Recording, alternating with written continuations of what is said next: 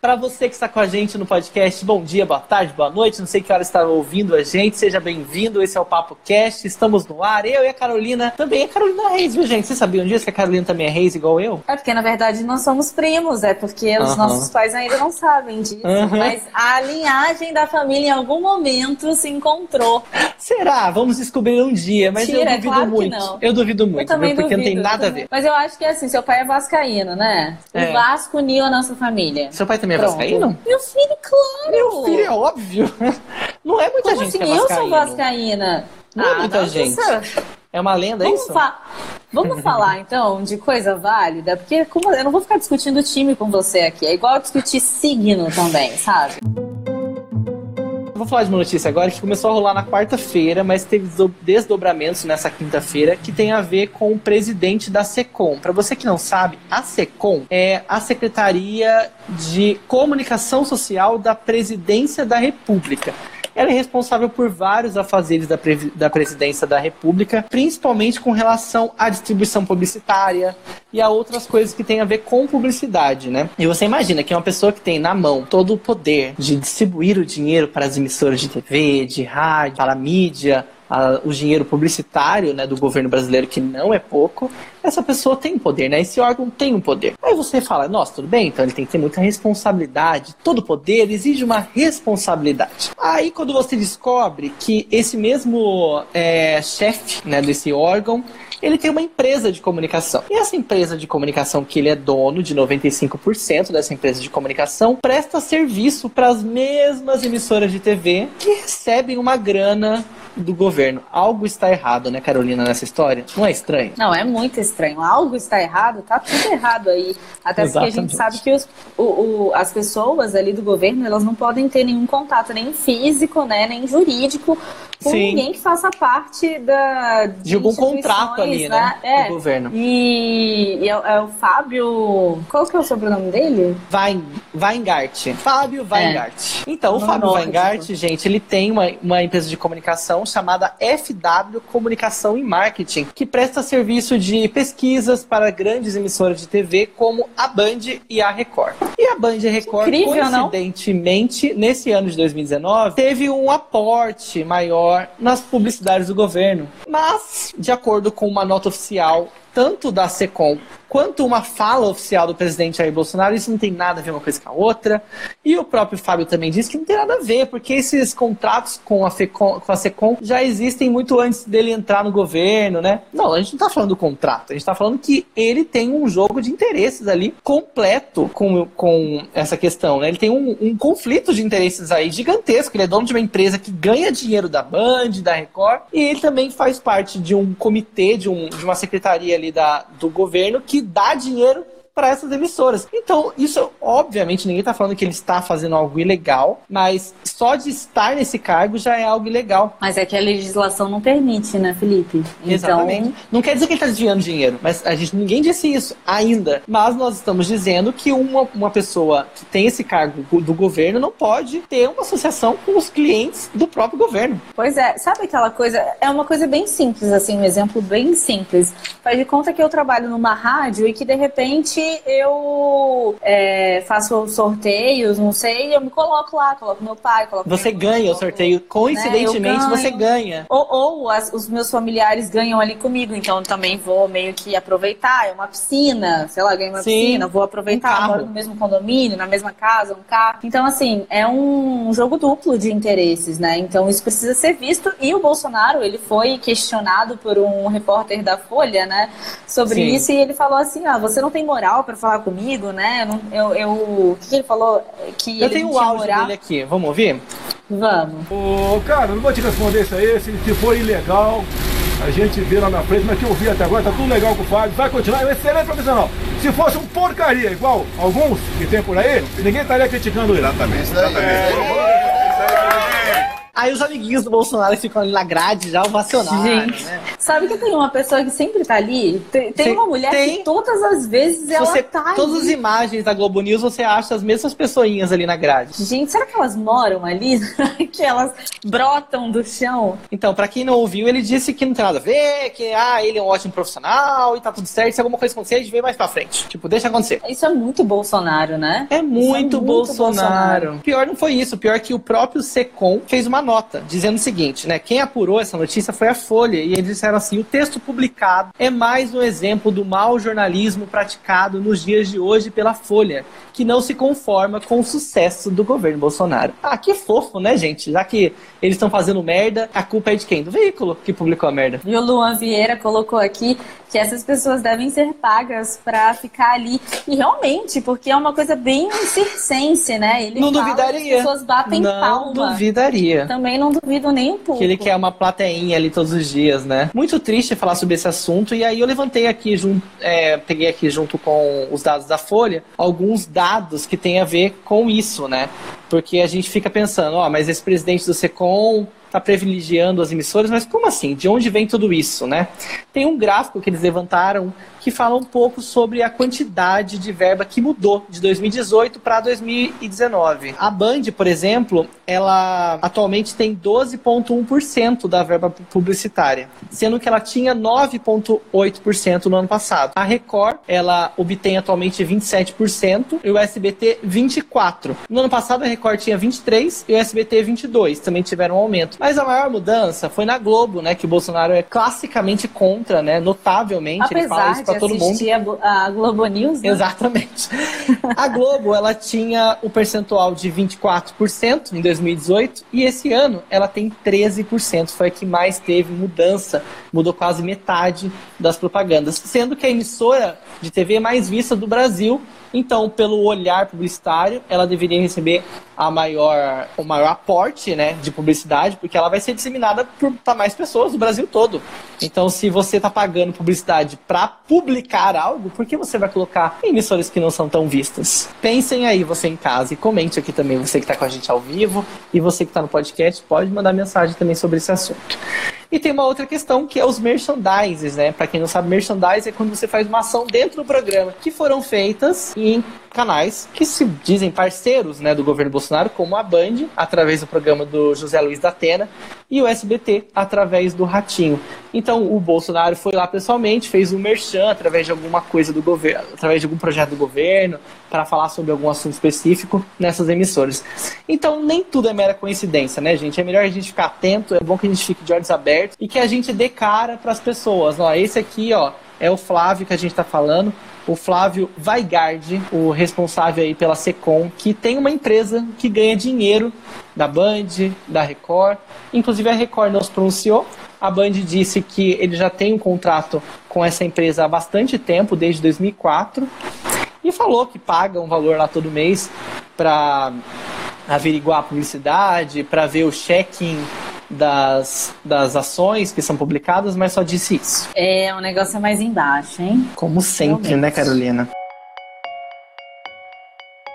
E a gente falou nessa quarta-feira, para você que ouviu o nosso podcast, sobre Marighella, que é um filme dirigido pelo Wagner Moura, e a gente disse que não sabia quando ele ia sair, ou ia sair ou não ia, e agora a gente tem uma data, né, Carol, que saiu nessa quinta-feira. Pois é, a gente até falou no antigo, no, no, no, outro episódio que tava sem essa data, que o Wagner Moura, ele tava procurando, né, parceiros, apoiadores para poder lançar o filme, enfim, essa data saiu, vai estrear no dia 14 de março, maio. E a gente fica muito feliz, porque a gente quer ver esse filme que já foi aplaudido né, no, no Festival, Festival de Berlim. De Berlim. Muita gente estava querendo saber como era esse filme, que o lançamento dele era para ter acontecido em novembro, que marcava uns 50 anos né, da, da, da morte do Marighella. Também estavam é, querendo fazer, querendo que o filme fosse lançado no dia 20 de novembro por conta da consciência negra e não conseguiram.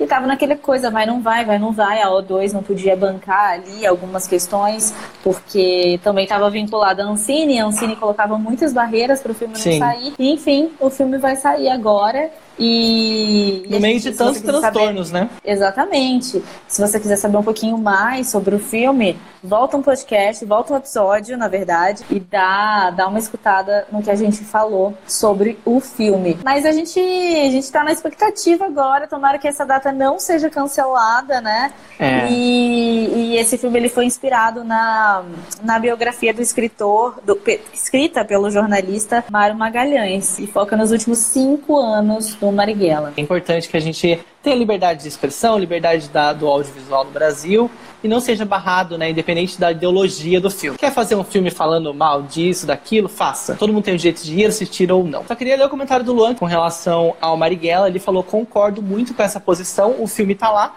você assiste se quiser. Mas você também não pode proibir alguém de ver. Isso é democracia igual o especial de Natal do Porto dos Fundos. Assiste quem quer e quem não quer, uai, né? Isso mesmo. Igual Democracia em Vertigem também, que Exatamente. todo tá falando, nossa, mas isso não é. Gente, você assiste se você quiser. Se você não quiser, você não assiste. Se você acha que aquilo não é real para você, ok sabe? Mas isso não, não impossibilita outra pessoa de pegar o que ela acredita e transformar aquilo numa narrativa. E falando em filme, né, Carolina? Tem alguns filmes que estão estreando essa semana, filmes muito famosos, que tem até um pouco de memória afetiva com a gente, e também alguns que estão, inclusive, indicados né, nos grandes prêmios desse ano. Então, é verdade. Tem, assim, dois filmes que eu acho que você deveria assistir. Mas vamos falar primeiro de Jumanji, né? Que está extremamente ligado aí à nossa memória afetiva. Todo mundo assistiu aquele clássico de 1995, que tem Robbie Williams, e a gente ficava super com medo. Eu uhum. assistia nas férias, quando ia para casa da minha avó mater, paterna, e ficava assim, morrendo de medo do filme, assistindo com dois, com dois centímetros assim só, na mão, na, no, no olho, assim, na cara. Mas fez um sucesso tremendo, né? E teve essa nova versão. A primeira versão foi em 2017, Jumanji 1, e agora Jumanji 2, né? E, e esse filme ele conta e a história do, do menino que vai jogar videogame, consegue entrar no videogame e dessa vez ele vai jogar de novo, ele quer sentir tudo de novo. Então, é, esse filme traz isso e, e, eu acho que conquistou aí a galera, né? Porque é uma segunda, um segundo filme que está sendo lançado aí Sim. Jumanji, dessa nova versão também promete, né? E promete Jumanji, promete muitas bilheterias. Ele, ele arrecadou na, no seu primeiro filme mais de 200 milhões de dólares e só gastaram 60 milhões de dólares para fazer o filme. Então é muito dinheiro, né? Que eles ganharam. É sempre um filme muito lucrativo. É uma, uma franquia de muito sucesso, né? Ah, sim. Geralmente quando eles fazem essa segunda versão é porque realmente a primeira foi legal e eles acreditam que tenha público para essa segunda. E criaram também essa possibilidade de crianças crescerem junto com a franquia. E quando você pega isso, você consegue fazer com que a pessoa fidelize ali e tenha essa memória afetiva como a gente criou né, com o filme de 1995. Jumanji realmente é lançado nas férias, então é um filme para família. É, pra molecada. Quer... Eu, eu vou dar uma olhadinha, eu acho. Mas primeiro eu quero ver um outro, que é o Escândalo, né? Que eu acho que é, pra mim é a prioridade. É o Bombshell, exatamente. Isso. Esse filme, ele tá no Oscar, né? A Charlize Theron foi indicada como melhor atriz e a melhor atriz coadjuvante é a Margot Robbie. É um filme que conta a história de de um gigante aí do jornalismo, né, o antigo CEO da Fox News, o Roger Ailes, e ele foi acusado de abuso sexual. Ele tem três narrativas, né, o filme de três uhum. Conta a história de três mulheres ali perante a esse assunto. A, a Margot Robbie foi a única que foi inserida, que não é baseada em ninguém. E aí eles contam. Dizem que o personagem da Mago é, é uma junção de várias funcionárias ali, né? Exatamente, é uma junção de várias, de várias funcionárias que viveram esse momento ali com esse cara. A maquiagem também ganhou vários prêmios. É um filme que é interessante a gente, a gente prestar atenção, porque a Charlize Theron ela foi transformada com a maquiagem. Uhum. A voz dela mudou também, porque a personagem que ela que ela está interpretando é baseada numa pessoa que tem uma voz mais marcante, é, mais marcante. A Nicole Kidman também está muito bem, a Margot Robbie e inclusive o cara que interpreta, né, o, o Roger, todo mundo também fala muito bem da interpretação dele. O caso é que esse ano realmente ficou difícil porque tinha muita gente boa concorrendo ao Oscar. Então, é é um filme que fala bastante sobre masculinidade tóxica, né? Sobre, uhum. Eu acho que é um filme atual e ele tem pegada.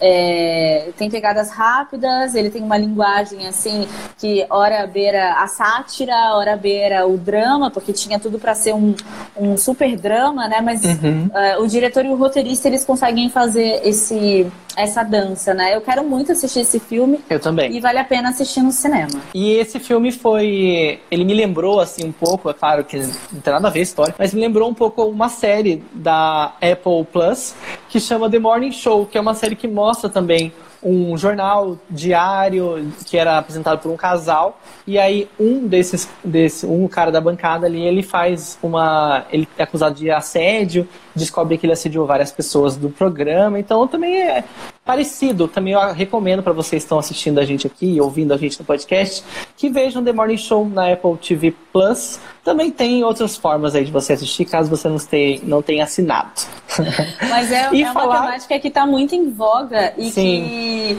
e que de repente a gente vai consumir bastante coisa falando sobre isso, né? Agora eu quero ver aqui no Brasil, né? É um reflexo. Quantas pessoas, né? quantas pessoas aí de bancadas vão realmente falar o que acontece hum, nos bastidores. Exatamente. E os críticos disseram que Bombshell foi meio que um, um Oscar bait, né, Carol?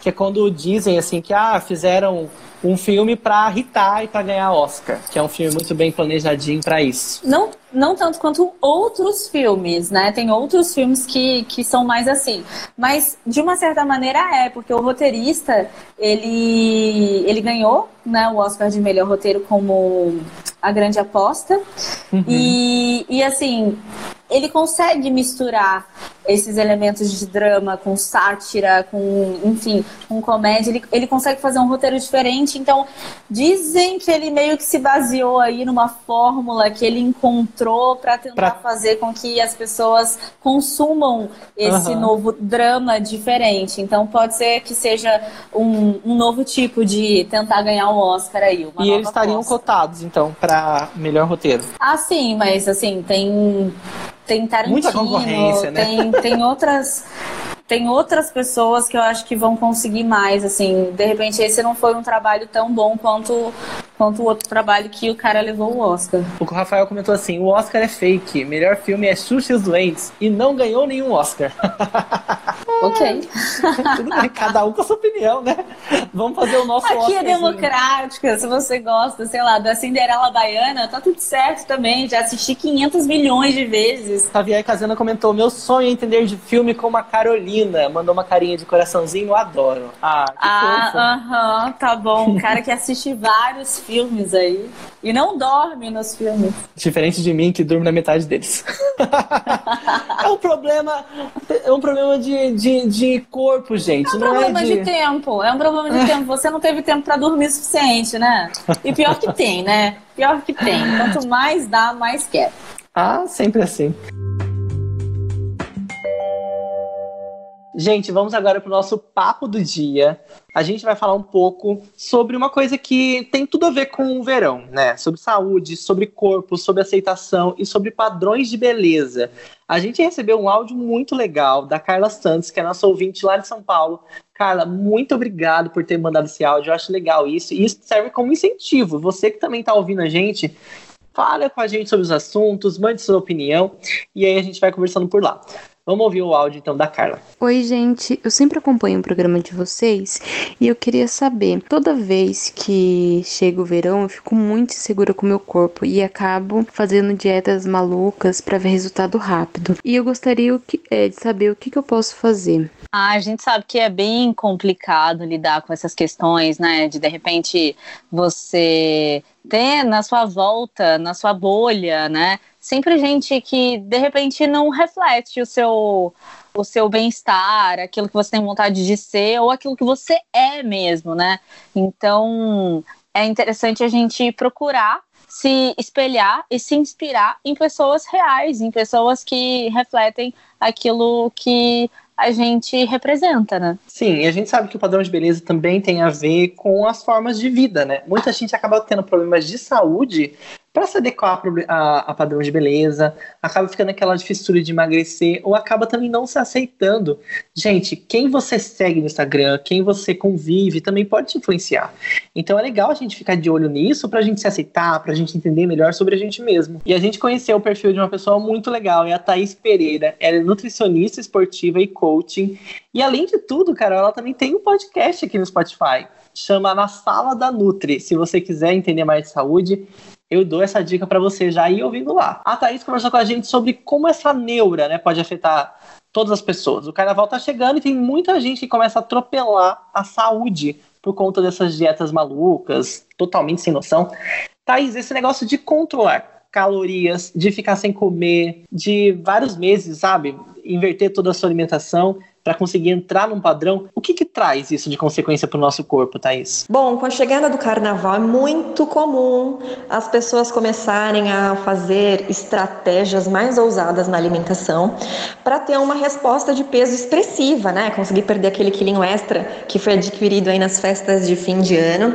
E uma das estratégias acaba sendo contagem de calorias ou a planejamento low carb, ou jejum intermitente, enfim, nós temos muitas estratégias. O que é importante as pessoas pensarem é que toda restrição gera compulsão. Então, às vezes, por um período, você vai se esforçar com o máximo de empenho, dedicação, disciplina, porém você não tem bases para sustentar essas mudanças. E é aí que as pessoas acabam se deparando com efeito rebote, né? Então elas acabam perdendo peso quando passa o período de carnaval, que é o nosso, nosso momento, elas voltam a ganhar peso e às vezes um ganho até maior do que o peso que ela tinha antes. Toda mudança que é muito severa é difícil da gente sustentar. A gente precisa entender, as pessoas precisam compreender que as mudanças elas precisam ser gradual e expressivas, né? Então, é fazer mudanças que elas vão sustentar depois. Então, a retirada do excesso de açúcar, reduzir o consumo de bebida alcoólica, tirar doces, tirar açúcares do dia a dia, reduzir os líquidos das refeições, introduzir mais salada mais vegetais. São mudanças que, seja carnaval, seja é, férias, fim de ano, em qualquer estação do ano, a gente consegue sustentar esse tipo de mudança. É muito mais interessante, porque essa maluquice que a gente vê hoje, ela pode comprometer principalmente questões emocionais e comportamentais, porque a pessoa ela vai acumulando históricos de tentativa e frustração, né? Ou tentativa e reganho, e isso vai sendo acumulado, e ela acaba perdendo as, as esperanças. Então ela acredita que ela só consegue um resultado se fizer algo severo. A gente sabe que cada pessoa tem um biotipo e um metabolismo diferente. Por que, a gente precisa entender, Thaís, isso para não entrar numa paranoia louca de querer ser igual tal pessoa que não funciona igual ao nosso organismo. Todas as pessoas, elas têm metabolismos diferentes, né? E a gente precisa respeitar, porque isso não muda. Nós temos padrões corporais uh, de estéticas diferentes, aquelas pessoas mais altas, mais magras, ou aqueles que têm um biotipo mais atlético, que são pessoas que tanto ganham músculo quanto perdem gordura, mas também acumulam com facilidade. E tem aquele biotipo das pessoas mais cheinhas, que acumulam gordura com mais facilidade facilidade. Em cada um desses três metabolismos, exigem uma disciplina diferente, exigem treinamentos diferentes e rotina alimentar diferente. Quem tem facilidade de acumular gordura precisa fazer exercício aeróbico corriqueiramente, assim como se alimentar com muito mais, é, muito mais atenção, né? Então é preciso entender isso para você é, se aceitar sem neura, senão você vai querer um objetivo de algum padrão corporal que talvez você nunca vai ter, porque a sua estrutura genética, o seu biotipo não não é esse. E isso tem a ver com fibras musculares, né? Os biotipos, eles são classificados pelos tipos de fibras que as pessoas têm. Então, eu preciso explorar ao máximo o meu potencial dentro daquilo que o meu metabolismo é capaz de fazer. Então a gente consegue sim chegar na melhor versão, consegue sim chegar na melhor performance com dedicação e com muito empenho, mas isso não vai ser em dois, três meses. A gente está falando aqui de um histórico de vida. Agora eu queria saber o que é ser e comer de forma saudável, Thaís? É comer com leveza, resgatando a relação saudável com o alimento. Não quer dizer deixar de comer pizzas, deixar de comer, por exemplo, hambúrguer, deixar, enfim, a gente só olha porque eu tenho que tirar, porque eu tenho que abandonar, porque eu tenho que é, retirar e excluir da minha vida. Mas comer de forma saudável, a gente não está falando de exclusão, a gente fala de muito mais introdução daquilo que faz bem, daquilo que vai manipular a nossa a insulina, que são as fibras, daquilo que vai me deixar hidratada, que é água, que são é, alimentos, frutas diuréticas.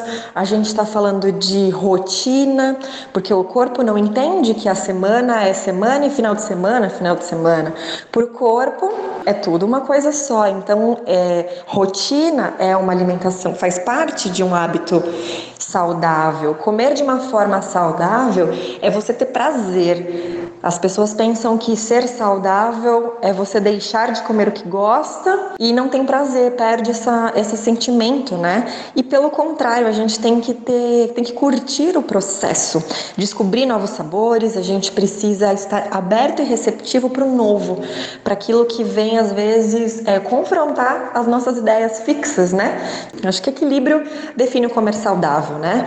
Então, muitas das pessoas já sabem o que precisam fazer. O que elas não conseguem ainda entender é o como. E o como vai muito além da alimentação. Ele se estende para hábitos do dia a dia. Thaís, muito obrigada pela por compartilhar isso com a gente, né, para esclarecer esse, essa, esse tipo de dúvida. E para quem quiser seguir a Thaís no Instagram, é arroba Thaís Pereira Nutri. E vamos falar de novo do podcast dela, né? Que é na sala da Nutri. Carol, e falando sobre saúde, a gente acaba se deparando com esses maus exemplos, né? Que eu falei. Às vezes, às vezes a gente fica seguindo um monte de gente padrão e acaba não encontrando pessoas que são parecidas com a gente e que nos ajudam a nos empoderar. E a gente encontrou uma pessoa que, olha, é expert nisso.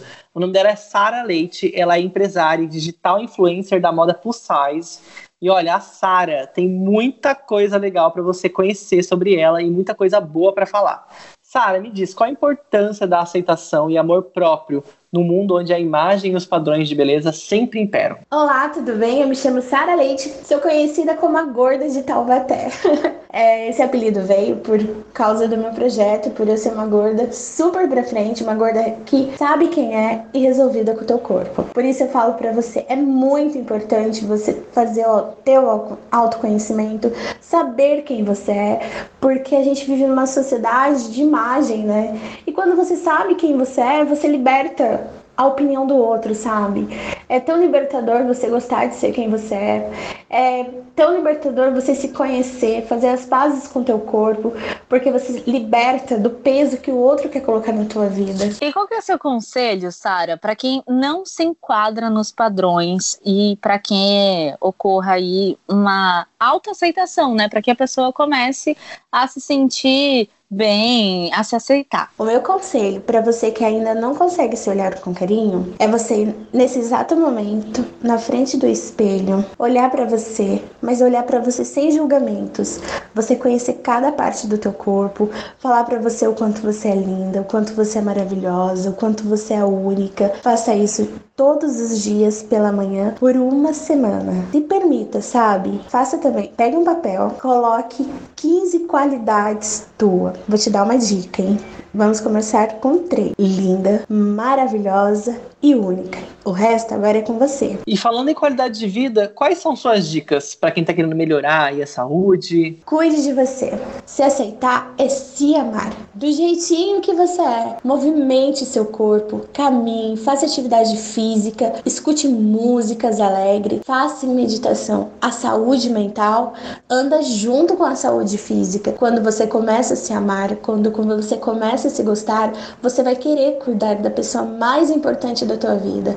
Faça por amor, movimente seu corpo por amá-lo, não por odiá-lo. Quero agradecer demais a Sara, Sara Leite, gente. Procura ela lá no Instagram, é arroba Sara Leite Plus. Ela é empresária e digital influencer de moda plus size. Que legal. E sabe uma outra pessoa também que a gente conheceu que dá para inspirar muito é a Rebeca Costa. Ela é influenciadora de moda e também palestrante. E falando em quebrar padrões, né? Eu acho que ela se encaixa muito nisso, né?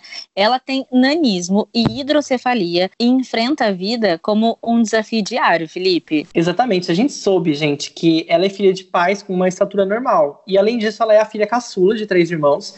E os outros dois também não têm deficiência. Então, assim, ela teve que aprender mesmo no dia a dia aprender em casa e com certeza ela aprendeu muito também com as outras pessoas a superar essa questão. A Rebeca é super vaidosa e ela criou o Look Little, tipo um look pequenininho, arroba Look Little no Instagram. E lá ela fala sobre várias coisas de autoestima, fala de looks.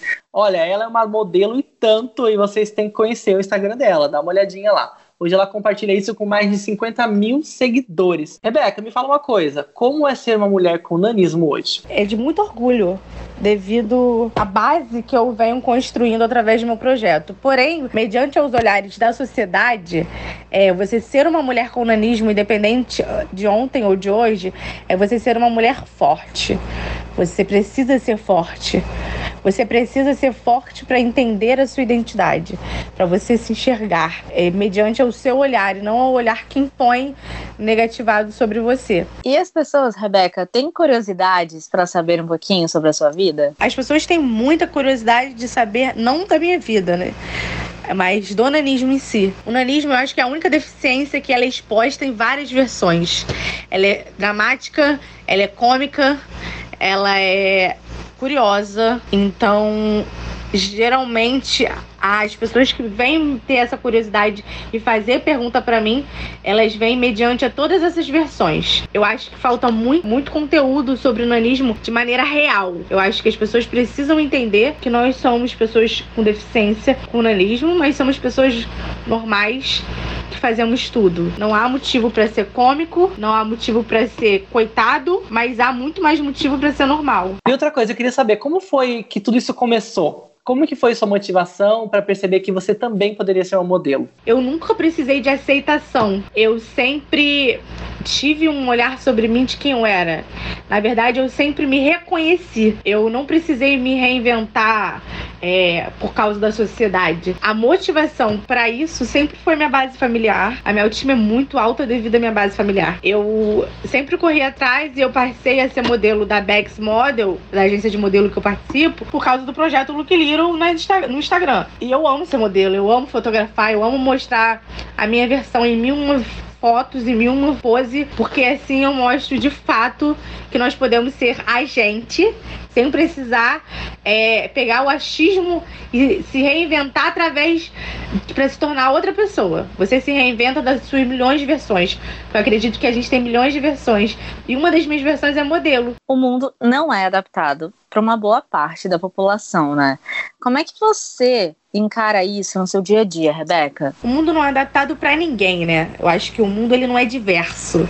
Ele é totalmente padronizado. É, eu acredito muito que é uma luta todos os dias uma luta cansativa, mas eu não posso deixar de viver. Todos os dias a gente ouve falar sobre acessibilidade, sobre o avanço da, da igualdade, mas na verdade não existe, né? A falta de acessibilidade é, ela é muito no mundo ainda.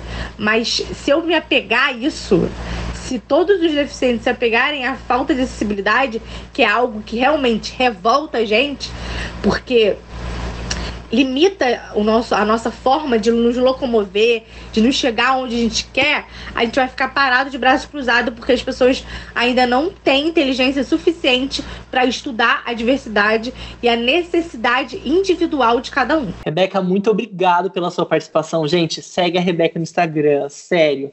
Dá uma olhada lá no feed dela, é lindo, tem várias fotos incríveis, vão te inspirar demais. É arroba look little, tipo look pequeno em inglês, tá? Foi muito bom ouvir todas essas histórias histórias. Gente, olha, não importa qual seja a sua beleza, seja livre, compartilhe isso com as outras pessoas e sem medo, vai. Vamos tirar essa neura e vamos ser felizes.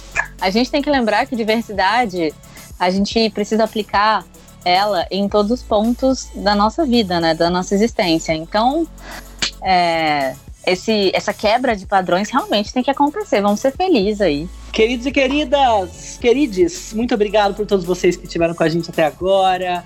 Um beijo, mande seu áudio também, mande sua mensagem. Tem um link aqui ó, na descrição do podcast. Você pode clicar, vai direto pro WhatsApp e dá também para seguir tanto a mim quanto a Carol no Instagram. É arroba o Felipe Reis e arroba Carolina Serra B.